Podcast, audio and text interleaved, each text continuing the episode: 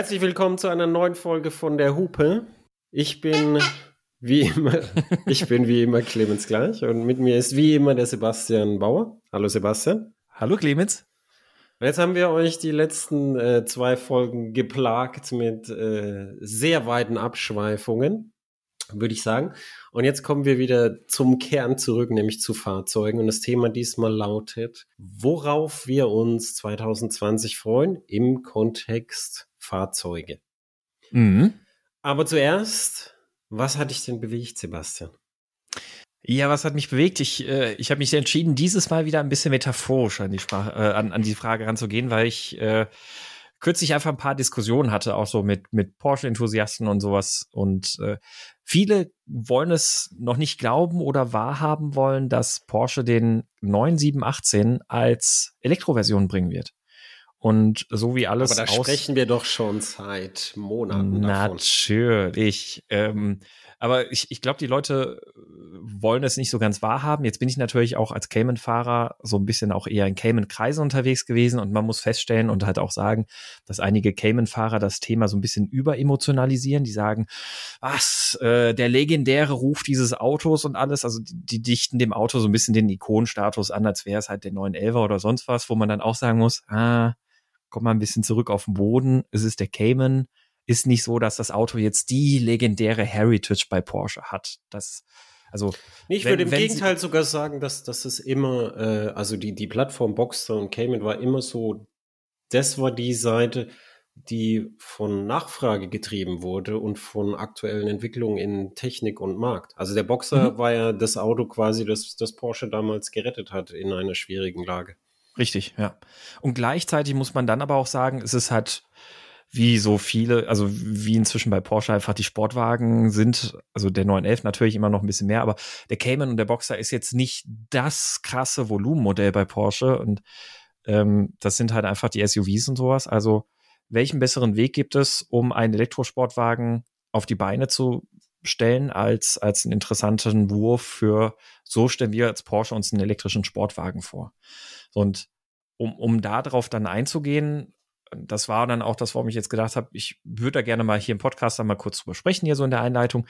Porsche hat sich ja wirklich konkret was dabei gedacht, wie sie diesen äh, Elektrosportwagen bauen möchten und deswegen glaube ich, wird das nämlich besonders interessant wirklich. Also ich freue mich tatsächlich auf das Fahrzeug. Äh, erstens hat Porsche gesagt, ein Fahrzeug, das die Akkus im Unterboden hat, so wie es zum Beispiel beim Taycan der Fall ist, kann niemals ein richtiger Sportwagen sein. Erstens viel zu hohe Sitzposition, also das ganze Fahrzeug wird viel zu hoch, nicht so flach, wie du es eigentlich beim Sportwagen brauchst. Zweitens, natürlich ist eine, eine äh, Verteilung der Akkus im Unterboden ganz toll, weil es ist halt ein niedriger Schwerpunkt, aber wir wissen es ja auch, niedriger Schwerpunkt ist halt, wenn es um Agilität und Handling geht, halt auch nur die halbe Wahrheit weil viel mehr zählt ja tatsächlich beim, beim Fahren auf kurvigen Strecken dann auch das Einlenkverhalten, das sich durch eine gute Massekonzentration in der Mitte des Fahrzeugs widerspiegelt. Ne? Mittelmotorsportwagen. Aber das genau hat, das, das, das hat in Skateboard-Chassis, da ist ein Skateboard-Chassis aber auch nicht schlecht. Weil es ist, es ist so zwischen den Achsen. Hm? Der, der, Dreh, der, der Drehwiderstand der Masse ist jetzt nicht brutal hoch. Das, das stimmt, ja. Ne? Also es ist jetzt nicht total schlimm. Also es ist jetzt nicht so wie beim Frontmotor oder sowas. Also ist nicht, nicht ganz so drastisch, aber es hat natürlich trotzdem noch mal so für ein so richtig wieselflinkes Handling und sowas, Max, ist, ist so eine, so eine Massekonzentration in der Mitte natürlich cool. Und genau deshalb, und das, das finde ich einfach echt cool und ich bin sehr, sehr gespannt, wie das umgesetzt wird. Genau deswegen will Porsche das ja dann so machen, dass sie sagen, die Akkus werden im Grunde genommen an die Stelle gepackt, wo wir bisher den Motor hatten, nämlich relativ mittig direkt hinter Fahrer, Beifahrer und ähm, dafür ein Stückchen in die Höhe gehend, so dass wir dann hohe Mit Massenkonzentrationen in der Mitte erreichen, ähnlich wie es halt eben bei einem klassischen, typischen ähm, Mittelmotorsportwagen der Fall ist. Darf ich, äh, darf ich auf deine Hoffnung einmal scheißen? Also, ja. ich, ich glaube, du, du freust dich zu Recht. Ich freue mich auch auf dieses Auto. Ich habe die Befürchtung, dass es halt sackschwer wird und eher so ein GT-Wagen wird. Mhm. Äh, weil die, die Porsches ja sowieso immer das Problem, dass sie immer größer und schwerer werden. Ähm, ich freue mich aber auch drauf und ich glaube, es wird ein sehr cooles Auto. Die Argumentation ist aber, glaube ich, ist aber, glaube ich, so ein bisschen getrieben von, von, weißt du, wie, wie beim ersten Box auch, von so, von so baulichen Geschicktheiten, weißt mhm. du? Ah ja, da wo der Motor ist und Mittelmotor und so ähnlich und Massezentrum und so. Weil, wenn du wirklich das Optimum rausholen wolltest aus äh, irgendwie Schwerpunkt Elektro und so und, und einen tiefen Sitz, dann könntest du einfach eine Fußgarage bauen oder sogar eine ganze Sitzgarage und trotzdem weitestgehend ein Skateboard-Chassis behalten, in dem zum Beispiel so zwischen den Sitzen, wo jetzt der Mitteltunnel bei manchen Autos ist, mhm. kannst du auch noch Akkus hin, hinlegen. Das mhm. stört ja keinen. Und, äh, und dann kannst du, kannst du dann hinter den Sitzen ja trotzdem anfangen, ein bisschen aufzubauen. Und ja, aber ich, ich glaube tatsächlich, dass es sogar auch in diese Richtung gehen wird. Also ähm, ich meine, so, so ganz final. Ich glaube, es ist, ich glaube, es ist, es ist, es ist so gezielt auf eine Übergangsphase, weil ich kann mir vorstellen, dass manche Märkte nämlich dann, weißt du, vielleicht wird es sogar so eine gemischt Plattform oder eine schnell abgeleitete Plattform und dass auf einigen Märkten die Verbrenner noch länger laufen oder sowas, kann ich mir auch vorstellen. Mhm. Ja, also ja, ja, wobei, nee, die, die Plattform, die soll tatsächlich, so wie ich das alles einordnen kann bisher an Informationen, wird es eine rein elektrische Plattform werden ähm, weil die ja dann auch die Grundlage für ein äh, Cup-Fahrzeug, ein elektrisches stellen soll bei Porsche.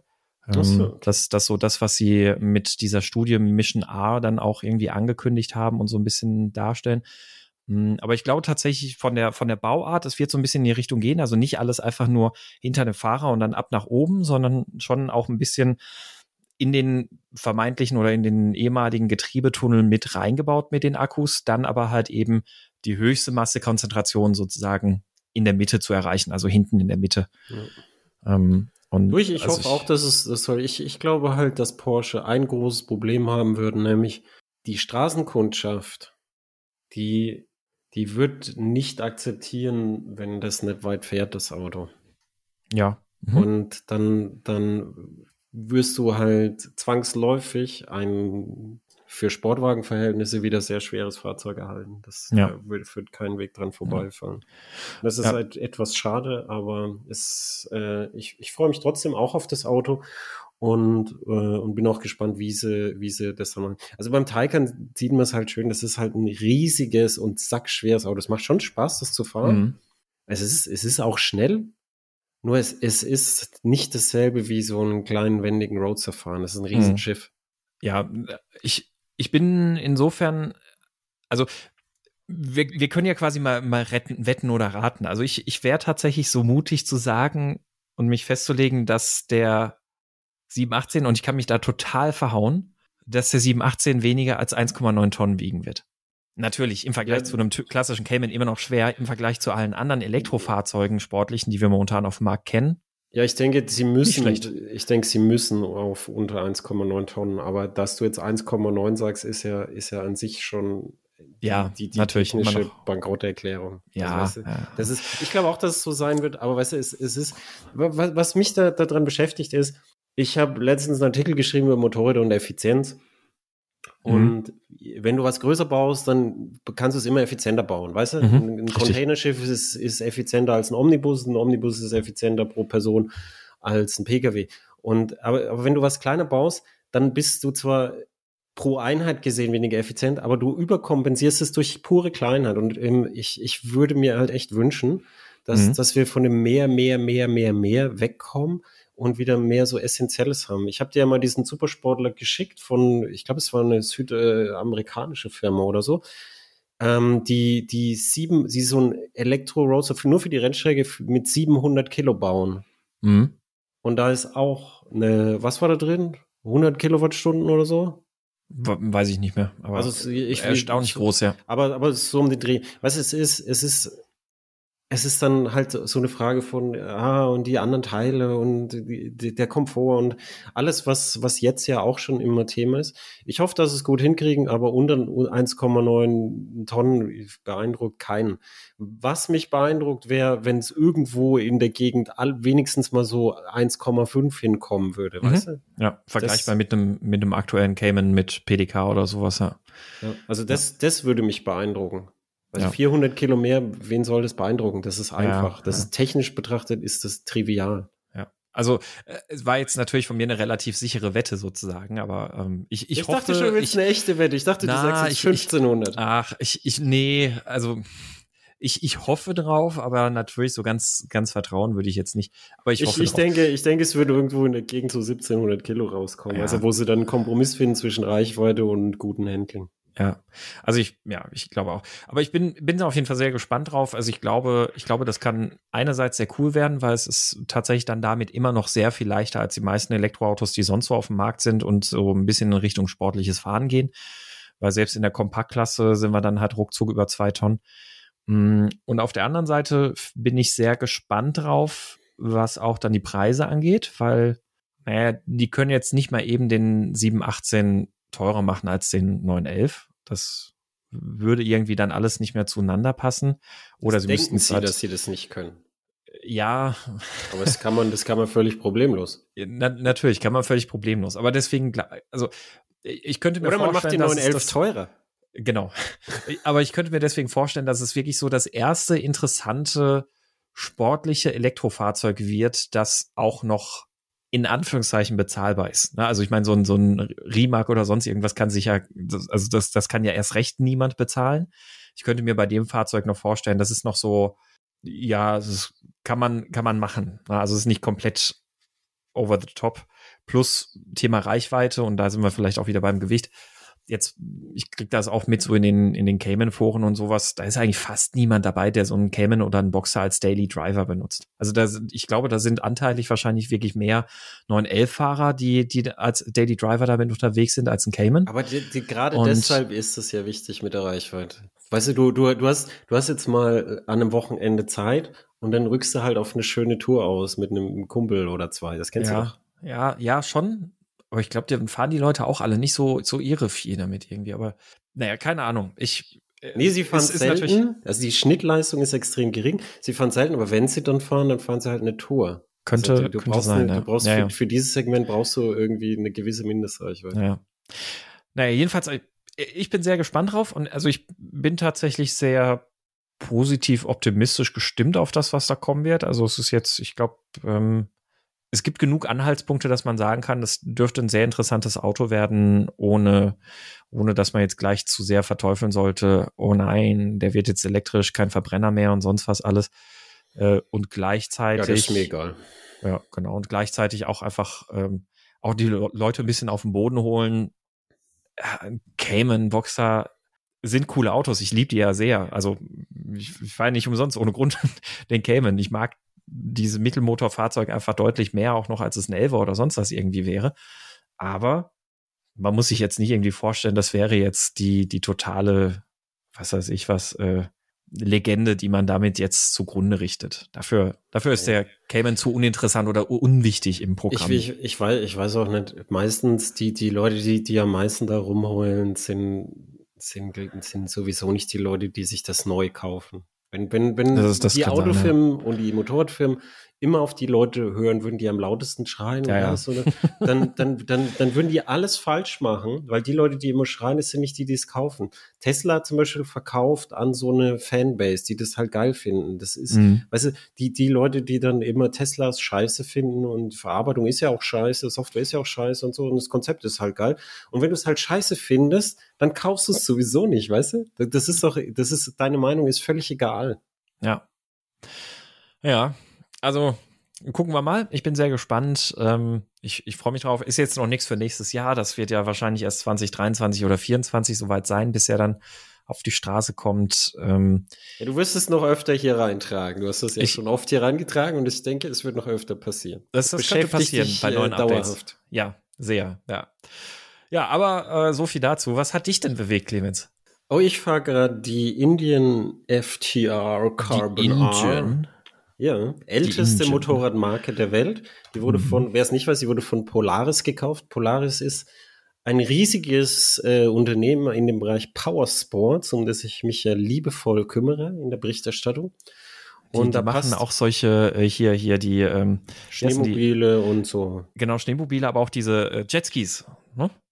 Oder? Jetskis machen Polaris die auch, hat, ja? glaube ich, Nicht? keine Jetskis. Ah, nee. okay. Das ist, das ist BRP. BRP ah, hat Ja, ja, okay. Äh, also die, die, die, nee, die haben, die haben was, was dir gut taugen könnte, nämlich die haben den Slingshot. Das ist ein ja. Dreirad mit äh, so einem GM-Vierzylinder drin. Also der, der ist so da langweilig, aber das, das Teil ist halt sehr witzig. Ja, das ist so, stimmt. so ein Hinterrad, so eine Walze. Mhm.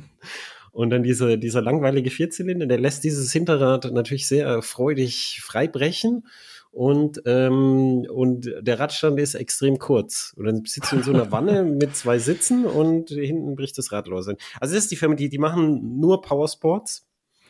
Und da passt Motorrad natürlich sehr gut dazu. Und deshalb haben sie die Firma Indien äh, vor einer, also die, die Marke Indien äh, gekauft und ähm, und haben dann auch wieder angefangen, im Flat-Track-Sport mitzumischen, wo sie äh, einfach durch, dadurch, dass sie eine neue Maschine gebaut haben, Harley komplett die Butter vom Brot genommen haben. Harleys äh, XR57 ist die erfolgreichste Rennmaschine der Welt, einfach deshalb, weil die seit 35 Jahren unverändert gebaut wird. Oder sind es noch mehr? 37 Jahre? Also die, die wurde ewig unverändert gebaut. Ähm, und war halt mehr oder weniger das, das einzige siegfähige Material in diesem Sport. Und dann war halt, äh, hat sie halt die Siege an, angehäuft. Und das ist ein, ein sehr spezieller Rekord, der, der nichts damit zu tun hat, ob das Ding gut ist oder schlecht. Und wie gut oder schlecht das ist, kann man dann sehen. Neuling kommt rein und baut einfach eine bessere Maschine und äh, nimmt Podium 1, 2, 3 und gewinnt die nächsten Meisterschaften. also, das weißt du, so wie, so wie geil wird's gewesen sein. Und ähm, auf jeden Fall, die FTR ist ein, ein schweres Naked Bike aber vom Design abgeleitet von diesen Flat-Trackern. Und das Design ist, ist wirklich halt einfach sehr schön geworden. Ja. Das, ist, das ist ein Motor, das, das man echt sehr schön anschaut. Und ich bin jetzt echt brutal durch den Winter und durch den Salz gefahren. Das ist auch, die kennen halt auch ihre Powersports-Sachen. Also es ist echt von, von Korrosion und so, das schaut echt sehr gut aus. Also ich habe natürlich Korrosionsschutz, ich, also alle meine Motorräder, die bei mir sind, wenn sie Dauertester sind oder meine eigenen, die sind alle mit Korrosionsschutz behandelt. Mhm. Aber ähm, du kannst an heiße Teile ja keinen Korrosionsschutz machen, der verdampft ja sofort. Mhm. Und äh, auch die heißen Teile sehen, sehen echt super aus. Ich, ich wollte sagen japanisches Niveau, aber man muss sagen definitiv über japanischem Niveau. Das schaut echt gut aus. Dann ein riesiger 1200 Kubik Motor, springt jedes Mal mit Kühlmitteltemperatur ein Grad nach zwei Kurbelwellenumdrehungen an. Krass. Und, und dann reite ich so ein bisschen Kurzstrecke so rum, jetzt halt im, im Salz jetzt im Winter gewesen. Und also der macht das alles viel besser, als ich gedacht habe. Da haben sie große Fortschritte gemacht. Also sie hatten beim, beim, bei der ersten hatten sie Probleme mit der Euro 5 Abstimmung und die lief wie ein Sack Nüsse, aber jetzt ist es echt sehr schön. Das ist ein bisschen gruserig von, von der Auslegung, also es könnte mehr Schräglagenfreiheit haben und so, ähm, aber es ist, es ist echt ein sehr, sehr liebenswertes Motorrad. Nur, nur das Tanken ist scheiße. Weil? Ja, du, der Tank ist nicht da, wo der Tank ist, da ist eine riesen Airbox drunter, sondern der Tank, der ist so unterm Sitz und dann kommt er so vorne raus, dass du denkst, dass du vorne einen Tank hast. Und dann läuft es, du musst es auf den Seitenständer tanken und dann läuft es, es ist so ein U-förmiger Tank und dann läuft es halt da rein und unter den Sitz. Und dann, wenn du aber den Tiefpunkt von dem U erreichst, ne, dann muss es so an der Seite so rum und dann blubbert so ein bisschen die Luft raus und also du brauchst für die die die letzten äh, das das letzte brauchst du sehr sehr viel Geduld und dann steht übertreten und ganz wichtig du sollst es nicht übertanken also, mhm. also weißt du normalerweise früher wenn du ein Motorrad übertankt hast dann ist es im Überlauf halt draußen hast du genau. ja scheiße übertankt ja. Das ist aber nicht mehr erlaubt seit Euro 4. Sondern Ach. da ist halt in der Tankentlüftung die, wo, also der Überlauf ist ja meistens die Tankentlüftung. Ja. Und du darfst aber keine Benzingase mehr in die Umwelt entlassen als Motor. Und deshalb ist da so, so Aktivkohlekistchen, durch das durchgeleitet wird. Und das fängt die Dämpfe auf und leitet die zurück in die Verbrennung und so. Und wenn du aber da jetzt wirklich übertanken würdest, dann ist da halt einmal die Aktivkohle feucht und das ist äh, dann so nicht vorgesehen. Also mhm. die, ich, ich lese ganz viel im, im Ami-FDR-Forum, weil bei uns haben nicht viele diese Maschine über so die Eigenheiten. Ich habe mir auch schon Fuel Friend 2 Liter gekauft, weil der Tank so klein und scheiße ist, äh, was auch viele dort machen. Und ich habe in, in meiner Garage Sprit gebunkert, den ich letztens schon gebraucht habe, weil die Tankstelle hatte unerwartet zu und dann bin ich nach Hause und musste halt dort tanken auf der letzten Restfeuchte. Ähm, und äh, da, da zu dem Aktivkohle-Dings da, da, das, das ist das häufigste Kommentar. Mine fell off. es ist abgefallen, sorry.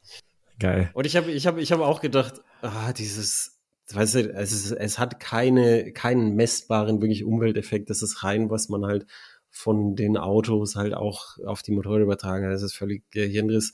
Jetzt nur um den Motor nicht kaputt zu machen, habe ich mir auch überlegt, ob ich es einfach abreiß. Aber äh, ich habe mit Indien gesprochen und die haben gesagt, ich soll es bitte dran lassen und jetzt lasse ich es halt dran. Okay. Also ich hätte am liebsten das Ding abgerissen und dann den, den, diesen, das, das hat so ein Jungfernhäutchen im Tank, damit du es halt nicht übertankst und den auch rausgerissen und dann, dass man endlich gescheit tanken kann, aber ähm, nach Rücksprache mit Indien, das, ich, man muss einfach ein bisschen Geduld haben. Also es hat, es hat äh, Reichweite wie ein Elektromotorrad und es, äh, es braucht ähnlich lang zum Nachtanken. Es braucht ähnlich lang zum wieder vollmachen. Also es, es bereitet einen quasi auf die, äh, auf die Zukunft äh, ja. vor. Ja, super. Aber es ist trotzdem ein sehr, sehr liebenswertes Fahrzeug und ich, ich werde dich damit ja mal besuchen. Ja. Äh, und dann werden wir äh, die Nordschleife eröffnen, vielleicht auch mit dem Dale wenn er Bock hat. Mhm. Und ähm, dann kannst du sie auch mal fahren. Ja, ja, ich bin sehr gespannt und ich bin echt erstaunt, dass also mit der Schräglagenfreiheit, weil ich meine, also ich habe gerade auch noch mal so ein bisschen so Fotos angeguckt und eigentlich sitzen die Fußrasten relativ weit oben, zumindest auf den Fotos nee, der, der und da ist auch so Schräglage und Vorschalldämpfer. Okay, okay. Der Vorschalldämpfer, der, der schlägt, der schlägt richtig Funken. Ich habe, ah. weißt du, ich, ich bin zu zweit gefahren und dann erste Kurve also Raste und dann zweite Kurve und richtig Funken vom Vorschalldämpfer und dann, oh, okay. oh, oh. Weil wenn, wenn hinten jemand drauf sitzt, dann kommst du natürlich weiter runter mm, und klar. für einmal fahren verstelle ich da nichts. Also kannst du mit dem Hakenschlüssel Federbasis verändern. Und äh, beim Alleinfahren ist es, ist es super abgestimmtes Fahrwerk, zu zweit hängt es halt durch. Aber auch da, also Indien gibt an 43 Grad Schräglage. Mm, das, ist okay. nicht, das ist nicht so viel. Also mm. jetzt nur, nur zum Vergleich, also eine Triumph Rocket R die überraschend häufig als Alternative bei in den FDR-Foren genannt wird. Mhm. Die hat nur ein Grad Schräglage weniger. Ich weiß, dass es nicht vergleichbar ist, weil die breite Räder hat, bla bla bla bla bla. Ja, aber nur damit man ein, eine Einschätzung dafür kriegt. Ja. Das ist jetzt nicht brutal viel. Ja. Hm, krass. Äh, aber also ja, ich finde find ihn echt auch sehr, sehr schönes Motorrad, sehr interessant. Ähm, äh, also bin, bin, bin sehr gespannt, da mal ein erstes Rundchen mitzudrehen, auf jeden Fall. Das, äh, glaube ich, ist cool. Ja, dann, dann, dann rechtsrum betont runterhängen. Ja, äh, dass du nicht auf den, äh, genau, äh, auf den Auspuff auf, kommst. Genau. Äh, so vor allem, wenn du dann noch irgendwie ein bisschen eine Bodenwelle oder sowas hast in der Kurve. Ja, äh, cool. Ja. ja. schönes Motorrad auf jeden Fall. Und ähm, da hast du bestimmt jetzt auch schon geplant, noch fleißig Zubehör dran zu schrauben und sowas, ne? Wie sie es für einen Dauertester gehört. Ja, habe ich schon. Ich habe ich hab eine, jetzt wegen meinem Winterbetrieb, ich habe eine leistungsfähigere Batterie schon rein. Ich habe äh, Lenkerendenspiegel, die überraschenderweise, die habe ich aus optischen Gründen drauf. Ich vom, vom Detlef Achterberg, äh, Wunderkind und ABM. Hallo Detlef, falls du das hörst. Vielen Dank für die Spiegel. Um, die machen tatsächlich mehr also die, die sorgen für mehr, bessere, bessere Rücksicht als die Originalspiele. Und zwar einfach ah. deshalb, weil sie so weit außen sitzen. Das ja. ist äh, quasi der alte Autofahrer-Trick. Äh, und dann, was habe ich noch? Äh, ja, Superbike Bobbins, weil die Kette ist so scheiße zugänglich, dass mhm. ich die dann immer gleich auf den Superbike-Ständer so wupp und dann kette ich mir, das mache ich bei allen Motorrädern hier. Also die, die Ninja ist auf Superbike Bobbins von meiner Frau, die Duke ist auf Bobbins und die jetzt auch, mache ich einfach so plapp und dann schnell Kette schmieren und dann wieder bleib runter. Ich schieb da nichts durch die Gegend oder hm. so. Bei der Duke konnte man es immer noch so mit einem, einem, einer Hand so hochheben und mit der anderen sprühen und, Schub und Hinterrad anschubsen, weil die ist so schön leicht. Aber mit der Indien, das, hm. da musst du schon sehr kräftig sein, glaube ich. Ja. Ach ja, und ich habe die, das, die, die, das Kennzeichen hinten ist auf, auf einem unfassbar überdimensionierten Träger. Von der Schwinge hinten steht es ab. Also du kannst auf dem rumklettern, auf diesem Träger, so stabil ist er. Und, äh, und habe es jetzt hochgelegt zusammen mit so einem Kotflügel, weil die Leser, also ich sagte, ein hochgelegter Kotflügel. Und alle haben gesagt, vielleicht ist das auch ein besserer Spritzschutz. Und es mag sein, dass es irgendwie besser ist, aber es ist beides nicht gut. Aber mhm. ich, ich habe bei der Duke auch keinen gescheiten Spritzschutz und ich, ich bin, ehrlich gesagt, ich bin nicht der Typ, der, der sich für Spritzschutz interessiert. Wenn ich draußen bin und es regnet, dann habe ich halt eine gescheite Jacke an. Und wenn die Mhm. dann von hinten auch noch mit Wasser angespritzt wird, das, da scheiße ich drauf. Hm. Ich habe zu oft, äh, du, du musst vielleicht, ich habe heute Coprolalie, Sebastian, du musst vielleicht dann hier für den Volker so ein bisschen überspielen, okay? Ja, ja, ja, ja, äh, alles gut. Bis, bis, bisher hast du ja noch keine schlimmen Wörter benutzt.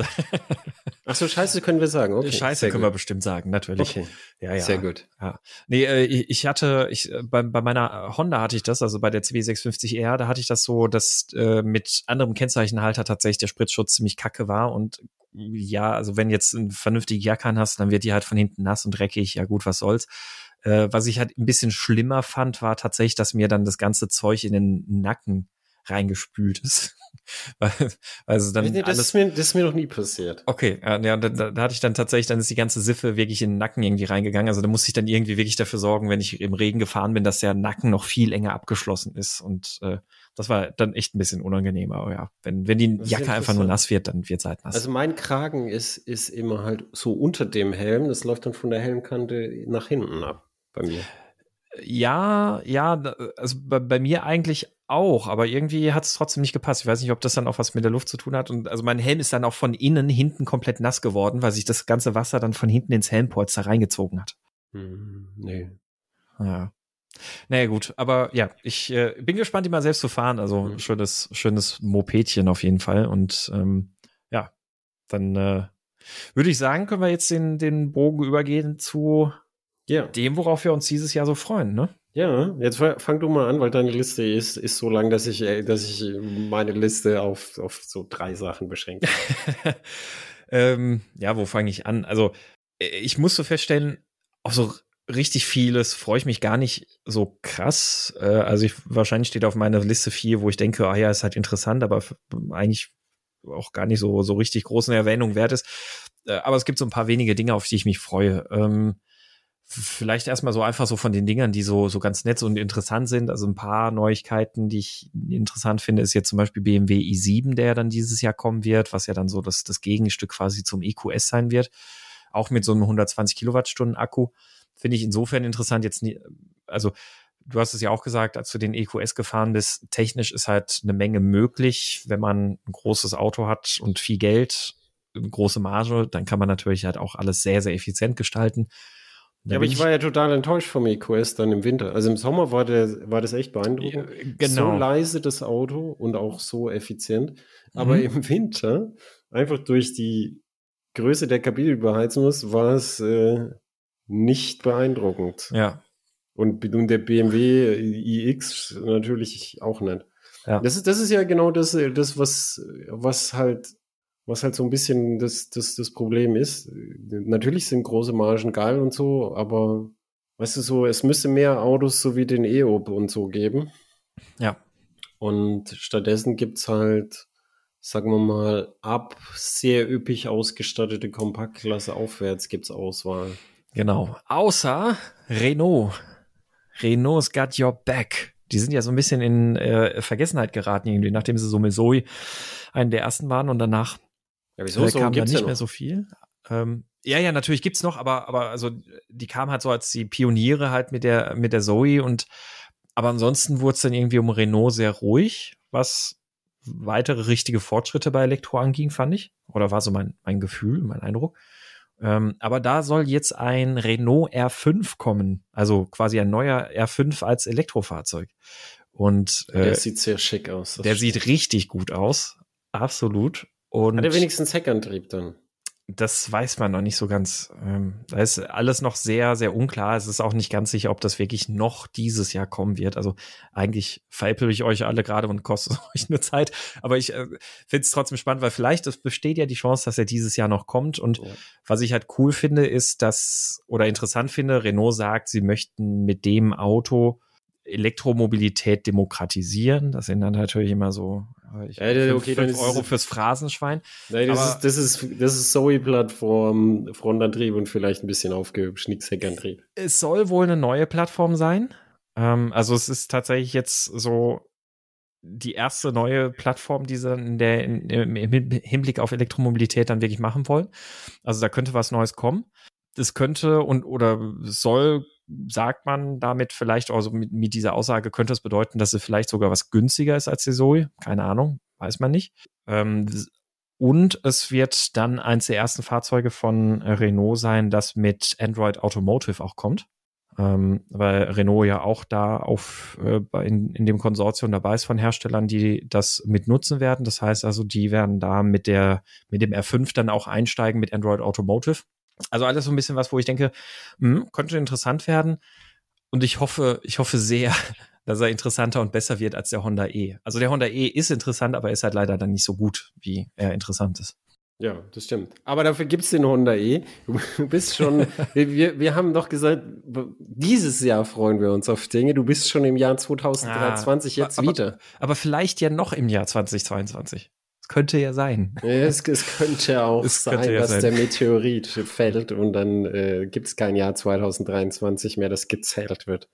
Ja, gut, okay. Aber dann, na gut, dann zurück ins Jahr 2022. Ich höre dich, verstehe dich, alles klar. Ähm, dann äh, äh darf ich ein Auto nennen, das vielleicht gar nicht nach Deutschland kommt? ich mache einfach genauso weiter. Ja, mach, mach ruhig weiter.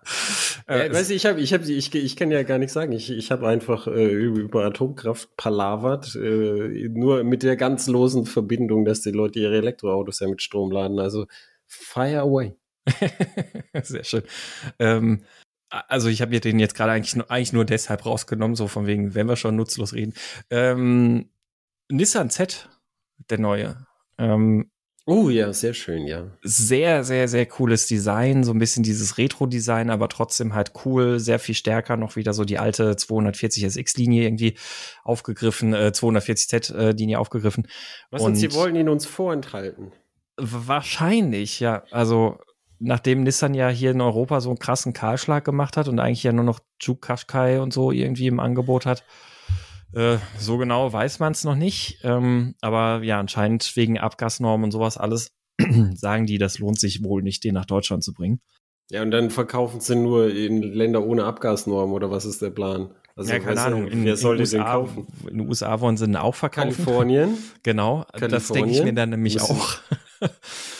Und äh, jedenfalls interessant ist nämlich ähm, der Nissan 350Z, 370Z und sowas, die waren ja alle auch noch Saugmotoren. Mhm. Und äh, genauso wie sie sich da immer so ein bisschen gegen den aktuellsten Trend gestellt haben, haben sie es auch jetzt mit dem Nissan Z sich gegen den aktuellsten Trend gestellt. Und zwar äh, wird das nicht als Plug-in-Hybrid oder sonst irgendwas sein, sondern wird ganz normal Verbrenner sein, allerdings jetzt mit einem Biturbo V6, 3 Liter Biturbo V6, 400 PS. Oh, ich habe gedacht, jetzt kommt ein so elektrischer Kompressor oder so. Mm, ah, das wäre natürlich auch lustig. Aber nee, einfach, einfach so nach wie vor ein bisschen oldschool für die Zeit, in der das Auto rauskommt. So wie die vorigen Z auch. Und genau deshalb finde ich halt immer ziemlich cool. Weil, also, ich ja, glaube, ich, ich habe schon mal drüber wir warten mal, Wir warten mal, ob er kommt. Ich, ich fände es auch cool. Ja, also ich meine, ich glaube, wir haben ja schon mal drüber gesprochen. Ich bin großer Fan von den Z-Modellen bei Nissan, einfach weil die so ein 370Z ist nicht der beste Sportwagen, ist nicht der schnellste Sportwagen, ist nicht der präziseste, aber der ist halt irgendwie richtig cool, weil er immer noch so ein bisschen oldschool, raubein, raubeinig ist, ein, so ein richtig mechanisches Getriebe, das so richtig so klong, klong, klong, wenn er da die Gänge wechselt und fühlt sich alles einfach ein bisschen puristisch an in dem, was es ist, wenn es auch ein relativ fettes, schweres Auto ist. Deswegen finde ich den Nissan Z interessant und ich würde mich sehr freuen, wenn er hoffentlich nach äh, Europa kommt. Ähm, und wenn wir schon oh, von, äh, ja? ja. Ähm, Jetzt, ich habe, ich habe, ich habe, weil, weil du über den äh, Cayman-Nachfolge gesprochen hast und mhm. jetzt über den Z. Ich, ich habe, ich, ich habe heute gelesen über die Alpine A110, die mhm. ähm, konzeptionell eins der Autos ist, wo ich sagen würde, das hätte ich gern. Vom, vom Preis und von Zuverlässigkeit ist eher so, wo ich denke, weiß nicht. Weil es ist halt, weil es ist halt einfach selten und du, du, kriegst halt auch gebraucht nicht so. Also weißt du, du, du würdest halt mehr zahlen, als du für den Porsche bezahlt hast. Mhm. Und ähm, aber so konzeptionell ist das, ist das halt ein echt cooles Auto, weil es leicht ist, Mittelmotor, ja, nur Vierzylinder, aber ähm, oder ist ein Vierzylinder? Schon, gell? Ja, ja, ja, aber, aber es ist ja, ist ja ein relativ cooler Vierzylinder. Also der macht ja schon so ein bisschen Remi Demi und sowas. Also, ich meine, Alpha 4C hat ja auch einen Vierzylinder, ein cooler Motor. Ja. Also, also so, so, so, so Mittelmotor leicht von, von jemandem, der weiß, wie man leichte Chassis baut. Und, äh, und dann, dann aber auch, weißt du, so landstraßenmäßig gebaut. Das heißt, nicht mhm. so breit, mhm. nicht so groß, wo du halt eine schöne Landstraße fahren kannst, ohne dass du Millimeter genau fahren musst und trotzdem noch äh, irgendwie dann darauf angewiesen bist, dass jeder in seiner Spur bleibt komplett. Äh, und das finde ich sehr, sehr attraktiv. Und der wird aus dem Programm genommen werden, sobald die Abgasnormen verschärft werden. Also äh, der, der Chef von Alpine hat gesagt, es wird keine neue Alpine mit Euro 7 oder irgendwelchen folgenden Abgasnormen geben, sondern die folgenden Alpine werden elektrisch werden, weil sie die, mhm. die Entwicklung von so einem Verbrenner nicht stemmen können und auch nicht wollen. Ähm, und das heißt einfach, wer so ein Auto möchte, der muss es jetzt kaufen, solange es es noch gibt. Mhm. Könntest du dir vorstellen, dass eine Alpine Elektro auch cool ist? Also. Ja, du, wenn sie wieder genauso vorgehen wie bei der Alpine jetzt, dass sie halt wieder, äh, die haben noch mit dem Chapman da gesprochen, oder? Das mit, mit, äh, für, für das Chassis. Oder nicht äh, mit Chapman, sondern mit Lotus halt. Genau, also da war meines Wissens auch wieder Lotus mit involviert, ja. Und wenn sie es halt so machen wieder, dass sie halt gucken, dass sie halt vom Konzept aus gleich echt niedrig bleiben im Gewicht, dann könnte das eine echt coole Alternative zu deinem Porsche werden, das elektrische. Mhm. Aus dem ganz einfachen Grund, weil Porsche, das, Porsche wird das ausgereiftere Sportfahrzeug sein, da glaube ich, gibt es keine Diskussion drüber. Aber eine coole Alternative könnte es trotzdem sein, wenn du einfach viel leichter wirst, wenn du schmaler wirst, wenn du kleiner ja. wirst, wenn du, wenn du konzeptionell einfach was anderes anbietest, was in sich cool ist und was Porsche nicht anbieten kann. Ja. Oder will. Und dann, dann, dann kannst du, kannst du eine sehr coole Alternative anbieten, die viel mehr dann meine Baustelle wäre als halt so ein riesiger und schwerer Porsche. Ja. Ja, Porsche ist halt auch immer ein Stück overengineert und da, glaube ich, ist die, die Alpine interessanter. Und man muss ja auch sagen, bis jetzt ist bei den Fahrzeugen so in diesem sportlichen Bereich ja auch gerade der Motor immer noch mit so ein Alleinstellungsmerkmal gewesen. Also du hast halt so ein, ja, so ein, so ein äh, Sechszylinder-Boxermotor ist natürlich geil und irgendwie, irgendwie nochmal was, was anderes als ein Vierzylinder-Turbomotor. So, wenn das Alleinstellungsmerkmal aber irgendwann wegfällt, kann ich mir echt gut vorstellen, dass ein Hersteller wie Alpine es eher schafft, so einem, so einem kleinen elektrischen Sportwagen Seele und Herz zu verleihen, als Porsche es tut. Ja, und zwar einfach deshalb, weil Porsche weiß, ah ja, wenn meine Kunden die Tour fahren wollen, in ihren Ledersitzen und so, dann müssen die so und so weit kommen. Und bei mhm. Alpine dann, dann irgendwie irgend so ein, so ein Verrückter sagt, so, nein, nein, nein, nein, nein, nein, meine oberste Grenze sind 1300 Kilo oder so. No, no, no, no, no. und dann, und dann, dann, dann, dann nimmt er einen Stock und prügelt äh, rum, bis, äh, bis die Batterien reduziert werden und dann kommt man halt nicht so weit und hat ja. dann ein leichtes Fahrzeug und so. Das, das kann in dieser Konstellation durchaus passieren. Das ist bei Porsche nicht möglich. Und dann hättest du halt ein, ein anderes, cooles Konzept. Und da freue ich mich schon drauf. Aber ja. jetzt, jetzt sind wir wieder weit in der Zukunft. Ich wollte sagen, die jetzige aktuelle Alpine ist, ist sehr nah an dem Auto, das ich kaufen würde, wenn ich ein Auto kaufe. Ich brauche halt einfach kein Auto. Ich habe jetzt heute den Benzinpreis gesehen, zwei Euro, und habe mir gedacht, pff, ja, um in mein Büro zu kommen, brauche ich ja kein Benzin. Ich brauche alle stimmt. zwei Wochen äh, für 15 Kilometer Benzin zum Einkaufen fahren. Mhm. Ja, ähm, aber wenn wir gerade noch, wenn wir gerade noch bei, bei sportlich sind, äh, da, da gibt es noch so drei, vier Sachen, die, die ich nur ganz schnell erwähnen wollen würde. Also äh, so, so offensichtlich, was dieses Jahr kommen wird und worauf man sich freuen kann, weil es immer gut ist, sozusagen, ist der, der 911 GT3 RS. Klar.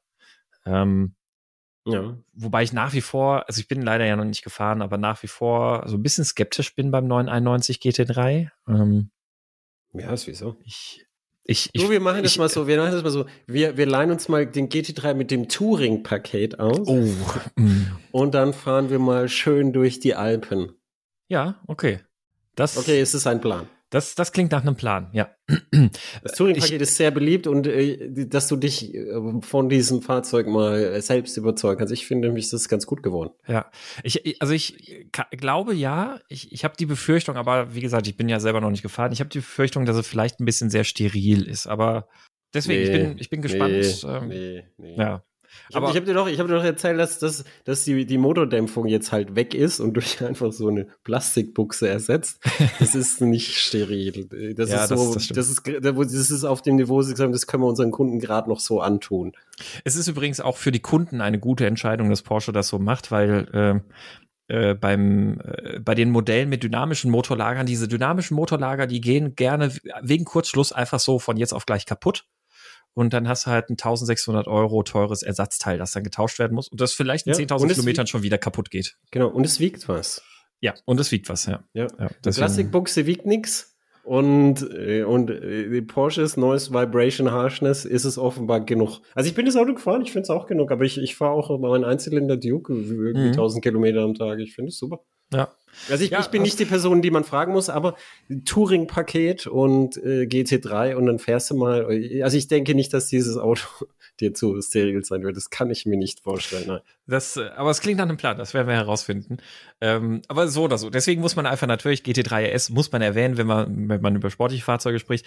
Äh, offensichtlich auch äh, jetzt technisch oder so nicht besonders interessant, aber Interessant, dass es endlich wiederkommt. M3 Touring, also dass BMW den, den M3 endlich wieder auch als Kombi bringen wird. Oh ja. Äh, Finde ich, finde ich echt Aber wann cool. kommt der? Äh, Im Laufe des Jahres, aber ich glaube erst später, so, so wahrscheinlich Sommer, Herbst oder sowas. Ja, erst so 2023? Nein, dieses Jahr. dieses Jahr. Ähm, bin ich sehr gespannt drauf. Äh, die Niere wird nach wie vor diskussionswürdig sein, wird immer noch hässlich sein. Naja, Ach, aber drauf, drauf geschissen. Ich will dieses Auto haben. Ja, ja, das, das stimmt. Also das ist für meine zwei Meter Arbeitsweg. genau. Ähm, interessanter finde ich dann noch ein bisschen, da kann man jetzt ein bisschen philosophieren, auch wieder 911 Safari wahrscheinlich. Also äh, fährt ja hier in der Eifel auch ein paar Mal immer schon rum. Also so im Herbst letztes Jahr sind da so die R-Könige, äh, R-Könige rumgefahren. Ähm, also ein, äh, wer, wer jetzt nichts damit anfangen kann, 911 Safari heißt ein höher gelegter 911er. Okay. Äh, also ich, ich weiß nicht warum, ich habe noch nicht so ganz verstanden, was gerade so der, der Hintergrund ist. Jetzt ist auf jeden Fall überall gerade so 911 Safari-Hype. Jetzt bauen alle ihre alten 11er, so 964 und sowas, auch auf Safari um. Ähm, es gab ja damals auch mal ein Rallye-Fahrzeug so. Mhm. Es, gab, es gab diesen berühmten, äh, wie, der, der 965 da. Ja, genau. Äh, oder, nee, oder, nee, den 959 gab es mal. Oder es gab, es gab es gab einen 959, der in der Rallye angetreten ist. Genau. Höher mhm. gelegt. Und es gab aber auch, ja, stimmt, es gab auch 911. Genau, ja. ja, ja. Und da, da wird wohl jetzt wieder ein 911 Safari kommen keine Ahnung warum, aber. naja, weil, weil die, die, die, Porsche Chantal, die verkauft halt viel mehr als 911 und da kann man vielleicht ein paar Kosten abzwacken. Ja. ja. oder es wird wahrscheinlich am Ende einfach nur ein, ein ultra exquisites äh, Sondermodell halt sein, wo, wo wieder das so ist, dass wenn du nicht schon 13, 13 11er gekauft hast und ein äh, Carrera GT in deiner Garage stehen hast, dass du sonst gar keine Kaufoption kriegen wirst und das Auto die Kaufoptionen dann für 400.000 über Listenpreis gehandelt werden oder sowas. Keine Ahnung, ich weiß es nicht. Ähm, äh, dann auch interessant, es wird jetzt von, von AMG dann der C63 kommen, ähm, ohne Achtzylinder, nämlich als Vierzylinder-Hybrid. Ähm, da weiß ich echt noch nicht, was ich davon halten soll. Also ich, ich bin ja jetzt hier im Podcast ja auch nicht gerade als Elektrogegner bekannt, glaube ich. Ähm, aber irgendwie, ich weiß nicht, C63 mit Vierzylinder-Hybrid. Hm. Ich, äh ja, das weißt du, das ist das Problem, das, das, das, diese sportlichen die Hybriden haben das Problem, dass die, die bringen natürlich nur Leistung, mhm. solange in der Batterie gescheit was drin ist. Und das ist meistens nicht so lang der Fall, wenn du das Auto ordentlich trittst. Genau. Und dann, dann ist die Batterie alle und dann hast du so eine Luftbombe da. Ja. Weißt du, die, die Motoren sind ja so ausgelegt, dass sie, dass sie dann, dass sie dann, weißt du, dass, dass Drehmoment in den schwachen Bereichen untenrum und so, dass das halt von dem E-Motor geliefert wird. Und dann, dann fährst du, was weiß ich, du würdest jetzt mit dem Auto, würdest du, was weiß ich, zwei Runden Nordschleife jetzt mal geschätzt fahren. Mhm. Maximal. Mhm. Und danach ist die Batterie leer. Ja. Bei den hohen Vollgasanteil auf der Nordschleife, ja. Und dann, dann, dann, ja, du, dann, dann bist du halt, also Tank wäre noch was drin, wenn du voll getankt hättest und du, oder du könntest halt nachtanken, aber jetzt du, du, das ist zwar schnellladefähig, aber du müsstest ja dann einen Schnelllader und tanken und so. Und das ist einfach Quatsch. Ja. Also die, die, die, dieser bivalente Betrieb, der im Alltag da noch irgendwie Anwendungen haben mag, der ist halt im Rennsport Quatsch. Die, die ganzen Rennsport äh, Angebote haben deshalb halt so, dass du, dass du so ein Booster-System hast. Weißt du, Bremsenergie mhm. zwischenspeichern und dann aus dem Eck raus boostern. Das sind die ganzen wirklich rennsportlichen. Also übrigens auch dieser, ähm, wie heißt sie, die, diese, ist auch ein Plug-in-Hybrid AMG, aber der kann nur irgendwie ein paar Kilometer mit Plug-in fahren. Und der ist genauso ausgelegt. Der, der ist, schaust du gerade nach? Ähm, du meinst den, den äh, Project One oder wie er heißt wahrscheinlich, ne? Oder AMG One irgendwie. Dieses nee, Hypercar, äh, meinst nee, du? Nee, nee, nee.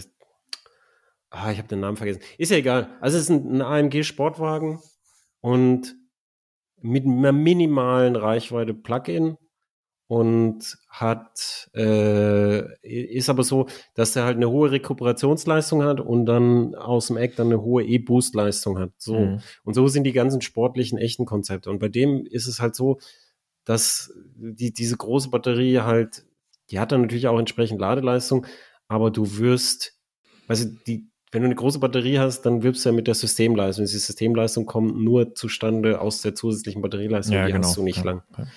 Also dann bist du, bist du irgendwann auf dem Niveau halt des, des Vierzylinders zurück und das ist halt, das ist schon okay, der ist jetzt auch nicht langsam, aber langweilig.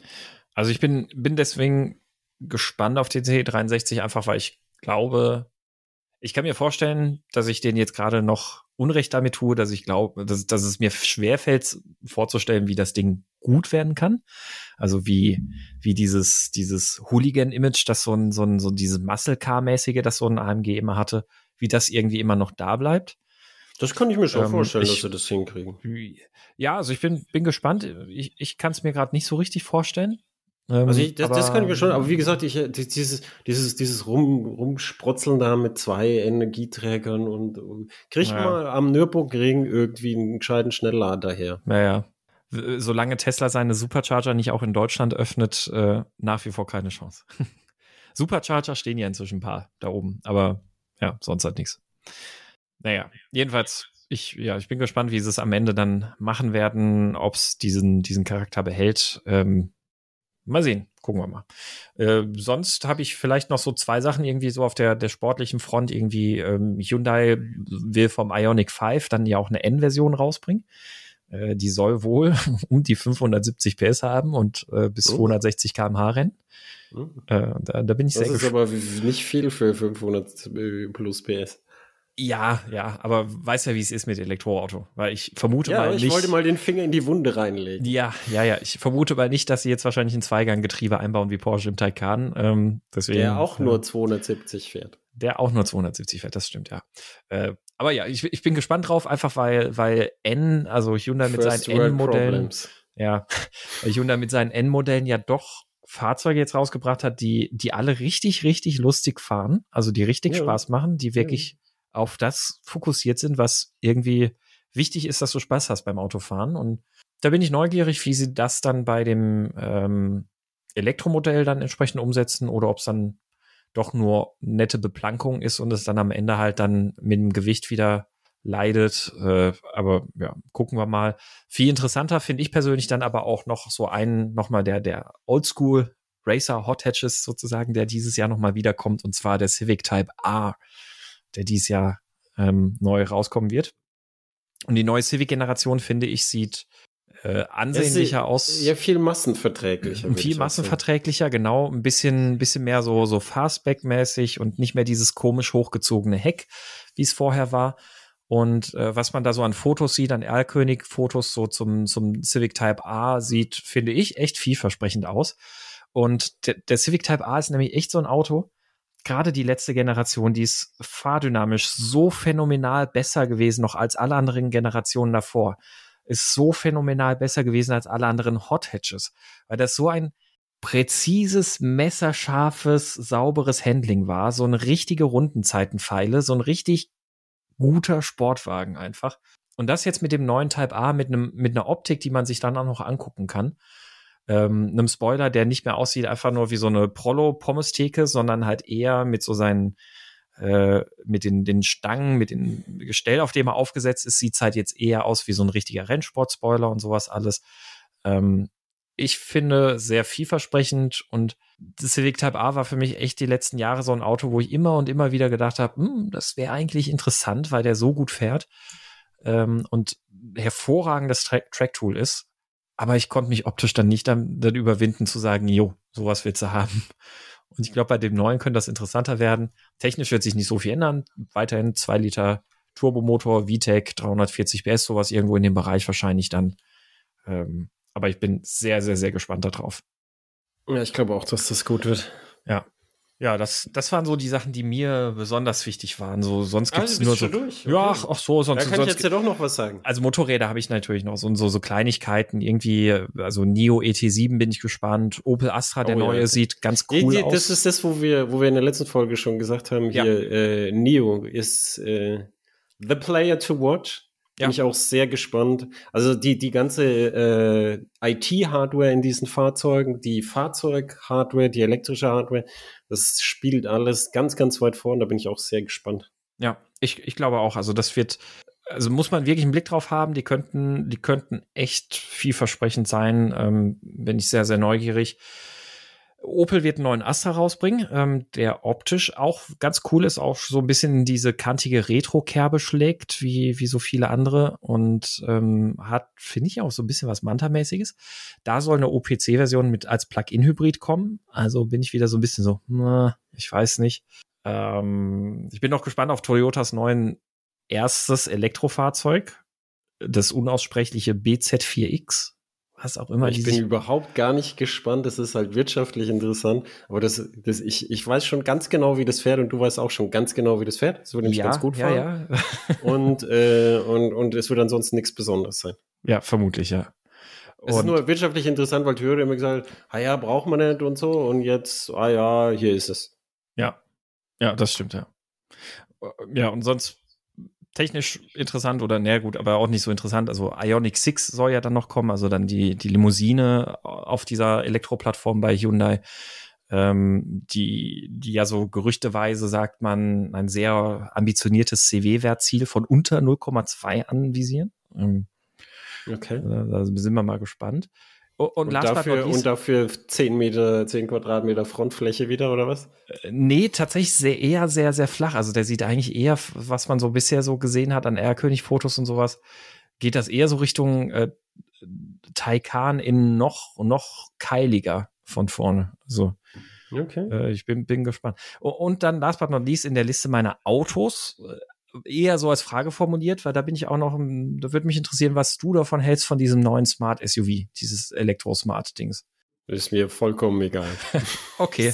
Das ist Enough mir said. so, ist mir Ken, kenn, Kennst du dieses Video, wo dieser Bekiffte von Rute, wo dieser Bekiffte sagt, das ist mir sowas von egal, so egal ist ja, es mir. okay. Gut, enough said, können wir abhaken. Dann, äh, bevor wir zu den Motorrädern gehen, äh, übergebe ich das Wort an dich. Ja, ich wollte, ich, ich habe nur noch einen, nämlich ich habe lange Jahre beobachtet den Markt von Ducatis äh, Street Fighter. Uh, Das ist ein V2 Naked Bike, das so wirklich ein bisschen wie ein Street Fighter ist, nämlich äh, es sieht aus wie ein hingeschmissenes Superbike und schön zurechtgemacht, also was heißt schön zurechtgemacht, so, so wirklich mit der Axt schön gemacht, muss man sagen. Und dann, und jetzt fahre ich. Das ist wie, weißt du, wie, das wie, wie, wie so ein, ein Kriegsveteran so eine eigene Schönheit haben kann durch die Narben, die ihm der Krieg beigebracht hat und, und irgendwie der Körper nicht anders kann, als zu sprechen. Und das ist ein sehr beeindruckendes Fahrzeug immer gewesen. Und die gab es dann nicht mehr. Und dann sind die Gebrauchtpreise nach oben geschossen. Und Ducati hat gesagt, ja, die Monster 1200 kann das alles auch. Ah, Das ist mhm. natürlich alles Quatsch. Du, also was Ducati immer sagt, was äh, die, ich weiß gar nicht, warum die überhaupt einen Manager haben, der, der sagt immer Sachen und dann machen sie doch was ganz anderes. So hätte er auch gesagt, sie machen keine Elektromotorräder. Jetzt sind sie Sponsor von der äh, von der wie, wie heißt sie nochmal Moto E? ja, Moto, Moto E, E heißt sie, ja, ich glaube Moto E ist es, ja. Ja. Also jetzt die, die was heißt Sponsor? Die bauen die, die Rennmaschinen für die Moto E. Also es Mhm. ist eine, eine, eine Serie, wo alle dieselben Maschinen fahren. Und ähm, sie haben auch gesagt, ja, Street Fighter gibt's nicht mehr, aber jetzt gibt's wieder eine, eine Street Fighter V2. Also es gab vorher die V4 Street Fighter, Mhm. die einfach nur brutal war. Also einfach nur. Und jetzt gibt's aber wieder eine V2 Street Fighter, die eigentlich das bessere Motorrad ist, wie so oft, weil es halt weniger ist. Also V4 Street Fighter ist halt von allem viel, viel, viel zu viel. Und jetzt V2 Street Fighter ist auch schon eine sehr dicke Portion Motorrad, aber das ist mehr als ausreichend, um ganz viel Angst zu haben. Und äh, es ist einfach noch mal halt was anderes, wenn du halt etwas längeren Abstand zwischen Zündungen hast. Das ist einfach so. Man muss aber auch dazu sagen, man muss ein bisschen Kontext mitgeben, weil wir haben ja auch schon mal über das Motorrad gesprochen und ich, ich dachte so, ah ja, also die, die neue Street Fighter finde ich optisch erstmal richtig, richtig, richtig gut. Also die, die Street, Street Fighter V4 ganz, ganz oben bei mir so auf der schönste Motorräderliste. Und dann habe ich gesehen, ah, es kommt jetzt eine Street Fighter V2, habe ich so gedacht, ja, cool, weil muss ja nicht immer das, das große Besteck sein und aber den Motor kennst du ja schon. Hab gedacht, ist ja so der Motor wie der Multistrada V2 und wie in der äh, Supersport, die wir gefahren sind. Was? Dachte nein. ich, nein, genau. Und dann hast du mich ja aufgeklärt. Ne? Und dann das ist, das ist jetzt nämlich das, worauf viele ganz lang gewartet haben und wo manche Umbauer äh, äh, selber gebaut haben. Das ist der V2 Panigale Motor. Das, äh, hier, jetzt, jetzt liefere ich ein bisschen Kontext. Das war zu der Zeit, als Ducati in der MotoGP ein ganz spezielles Kohlefaser-Laminat-Chassis gefahren ist, bei dem der Motor tragend war.